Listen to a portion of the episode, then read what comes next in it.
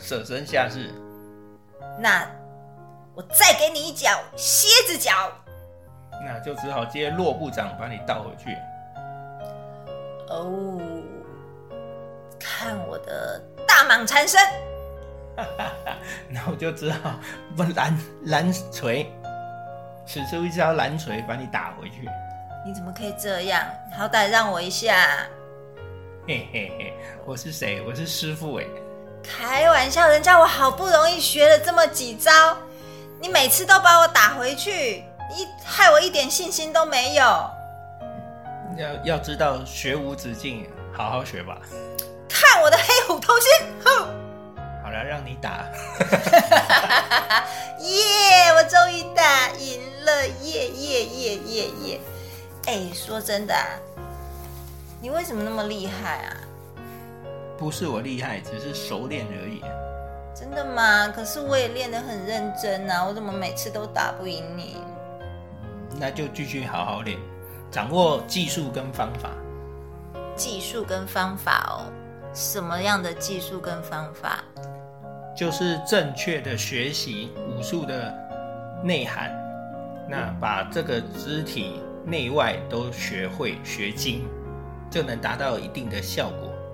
哎，说到武术，老猫啊，你到底是学的是什么什么武术啊？我学的是传统武术啊。什么叫做传统武术啊？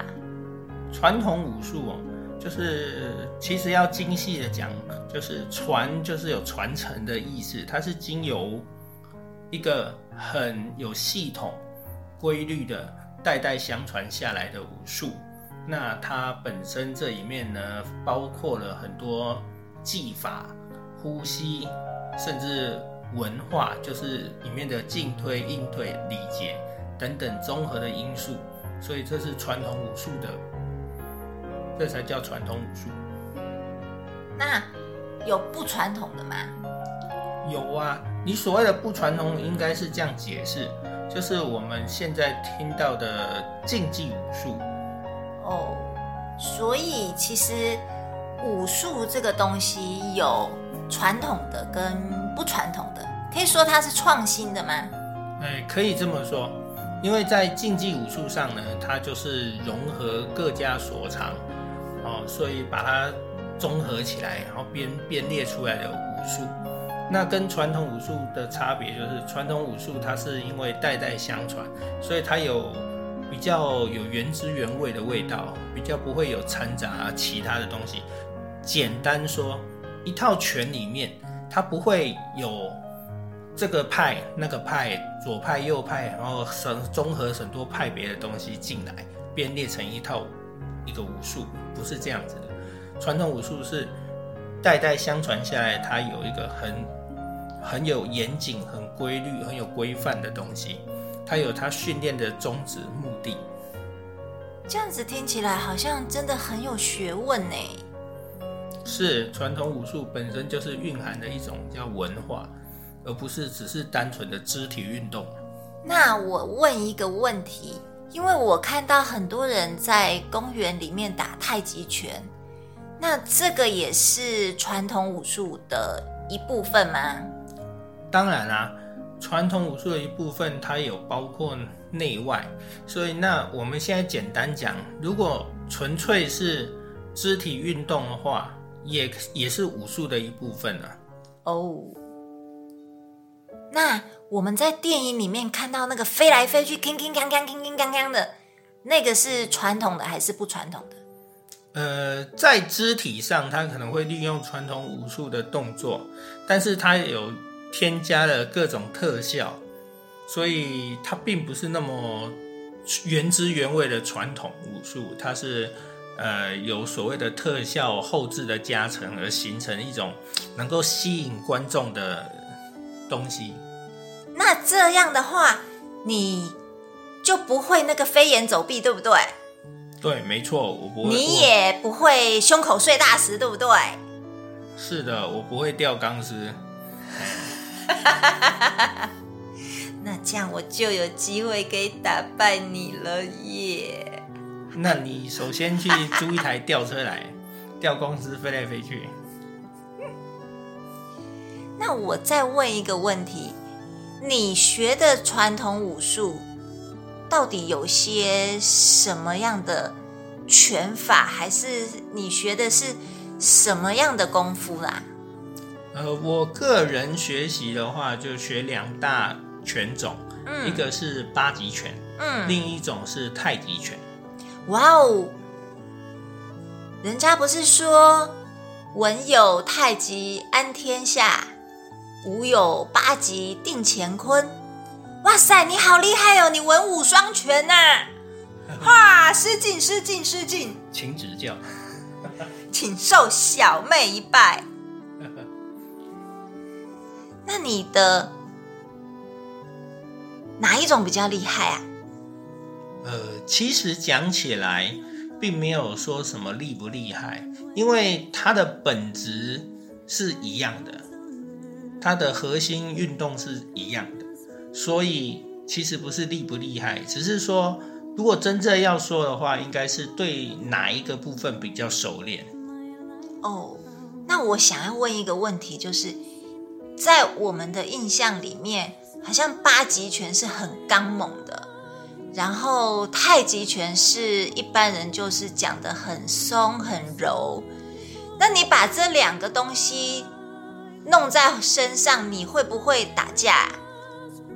不，其实不会的，因为武术的本来就是应该刚柔并济，所以在八极拳来说，它一样告诉你说，在运动的过程中，身体是要放松、柔软、有弹性的，你的动作才会灵活。但是在落点的时候成刚。那反过来，以太极拳来说，它虽然在过程中它也是一样要松柔，但是它落点的时候还是会有一个力量的展，尽力的展现。所以我觉得，其实武术的内里其实差不多的。这样子哦，听起来好像真的很有趣耶。是啊，那我想再问一下，就是像你学的这个传统武术啊，对现代人的生活来讲，有什么嗯，就是对现代人来讲，学这个东西它有什么好处？首先呢，当然它可以外练肢体，然后内运那那身身体的内功。那这样子的话呢，就可以达到身体强壮。然后另外，因为它还有富含积极防身的功能，所以你也可以达到健身防身的功能。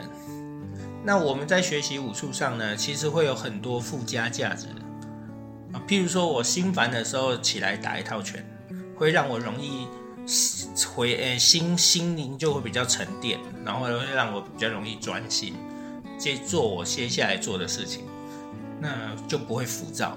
是像那个小孩子让他精力发泄完，他就很安静的概念吗？是啊，但是直接睡着吧。对啊，因为有些人就是啊，精力发泄完了，哦，就可以终于可以安静下来了，这样子。对啊，那我们的传统武术会有运动伤害的问题吗？呃，或多或少都有，但是这个运动伤害的产生，我们必须要了解它。好、运动伤害的产生多半就是你在行拳的过程中，因为你不了解肢体运作的正确方式，然后结构的不不对，那力学上的冲突之后就就容易产生呃关节啦，或者是肌肉啊这些等等的伤害。所以照正常来讲，如果我练的结构是对的，照理来说我不应该要有这些运动伤害，是吗？当然啊，我们练拳是越练越健康啊，嗯，又不是练七伤拳，七伤拳越练越伤，哎，那你功成之日不就阵亡了？对呀、就像我听一些有一些怎么哎，那个好像很厉害的那个大师，怎么到年纪大了脚也不能走了，然后又有的什么得癌症了，然后又得一些奇奇怪怪的病，然后又有一些筋骨的问题。那这样子这些东西到底是好还是不好？当然，如果产生病痛，当然是不好的现象。嗯，那为什么会产生病痛？这个我们就必须要去研究探讨。嗯，那如果以单单以武术来说，就像我刚才前面讲的，要有正确的学习、正确的肢体运行的方法，哦，或者是内外功的配合，才会让你整个越练是越健康，达到最好的效果。所以还会有返老还童的功效，对不对？是可以这么说，可以养颜美容吗？可以啊，因为在身体的新陈代谢增加新陈代谢之后，然后让你的不好的细胞、不好的东西排出去，让你身体产生新的运作，好的东西产生，那你当然看起来就会比一般没有运动的人，哎，感觉起来比较年轻啊，比较有光泽啊，比较就容易精神焕发。诶，上次我看到你有一个学生，他的白头发都变黑了耶，那个是怎么回事？